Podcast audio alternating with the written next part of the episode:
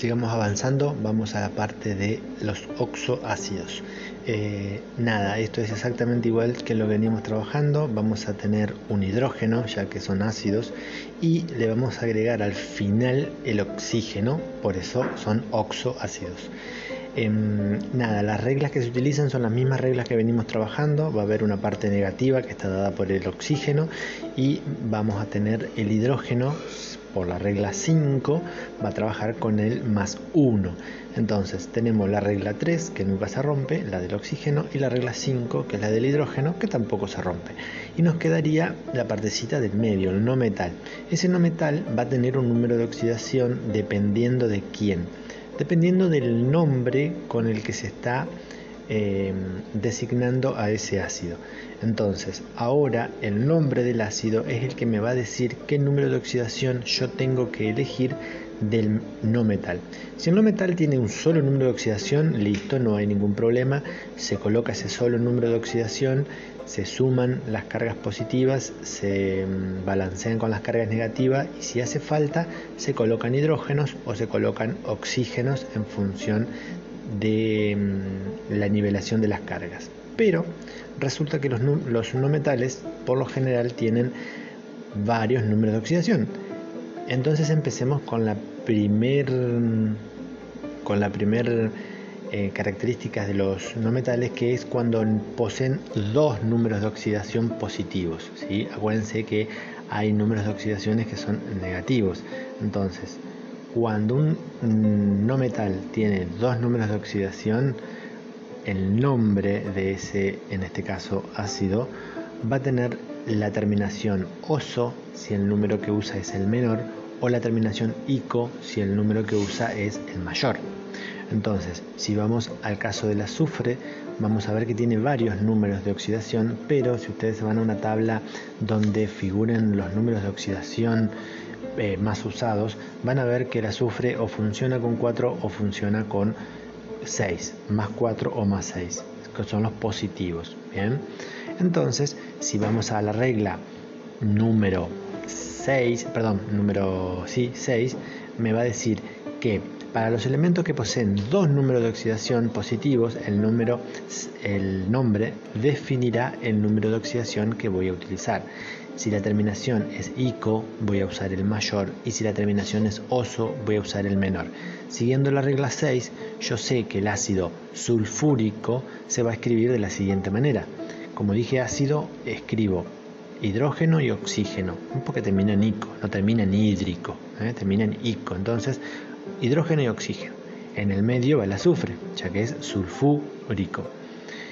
El hidrógeno va con más 1, el oxígeno va con menos 2, sin dudas. ¿bien? Y como el número de oxidación del azufre es positivo, yo voy a tener 6 cargas positivas y, la terminación es ICO, entre el 4 y el 6, el mayor es el 6, entonces utilizo el 6. Pero ¿qué, ¿qué, pasa acá? Yo tengo 6 cargas positivas más una carga positiva del hidrógeno, son 7. Y las cargas negativas del oxígeno son múltiplos de 2. O sea, yo puedo tener 2, 4, 6, 8. No hay forma de nivelar eso. Pero resulta que si yo tuviera dos cargas positivas del hidrógeno, tendría 8 en total y agregando 4 átomos de oxígeno tendría 8 negativas. 8 positivas menos 8 negativas es 0. De esa forma escribo el ácido sulfúrico, H2SO4. ¿Está?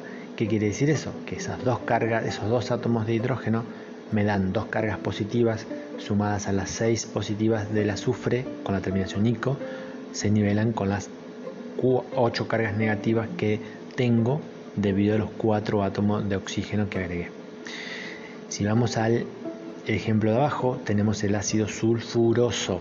Entonces, como dije ácido, tengo que escribir hidrógeno y oxígeno y en el medio el azufre.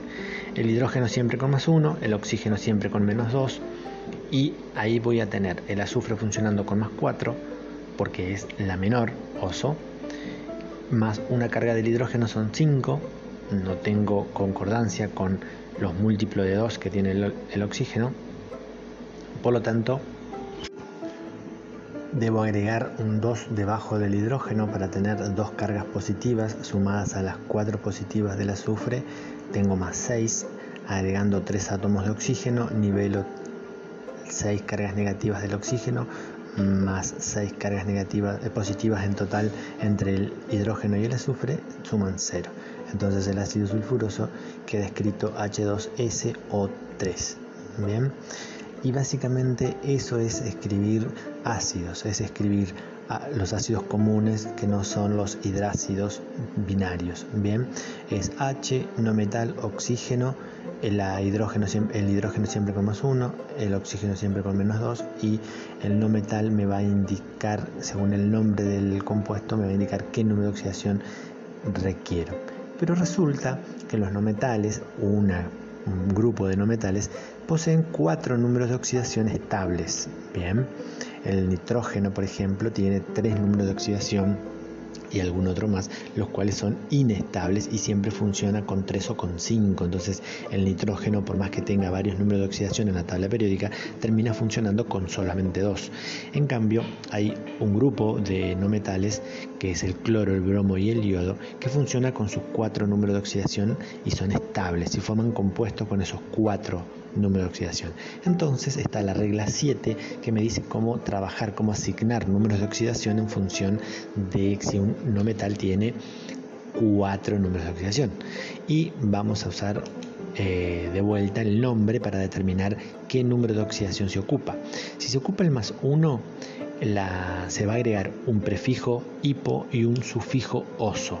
Entonces ahí tienen las las tres formas de nombrar a esos compuestos, hipocloroso, hipobromoso y hipoiodoso. Y hay un ejemplo de cómo se nivelan las cargas. No voy a entrar en detalle, sigue siendo exactamente lo mismo, hidrógeno, oxígeno y en el medio el no metal con el número de oxidación. Al decir hipo, yo sé que voy a usar el más 1. Eh, luego viene el más 3, que es cloroso, bromoso, yodoso. Eh, nada de vuelta, ahí está la fórmula y está cómo se nivelan las cargas. El más 5, clórico, brómico, iódico, nuevamente cómo se nivelan las cargas. Y por último, el perclórico, perbrómico y periódico. Esos tres ejemplos de esos tres elementos son los que por lo general se dan y se utilizan en la nomenclatura. Bien, eh, y ahí terminamos con la escritura de oxoácidos. Está nada complicado, hay que seguir las reglas, el hidrógeno por lo general con más 1, el oxígeno por lo general con menos 2, se nivelan las cargas agregando átomos de hidrógeno y átomos de oxígeno y está escrito eh, el oxoácido.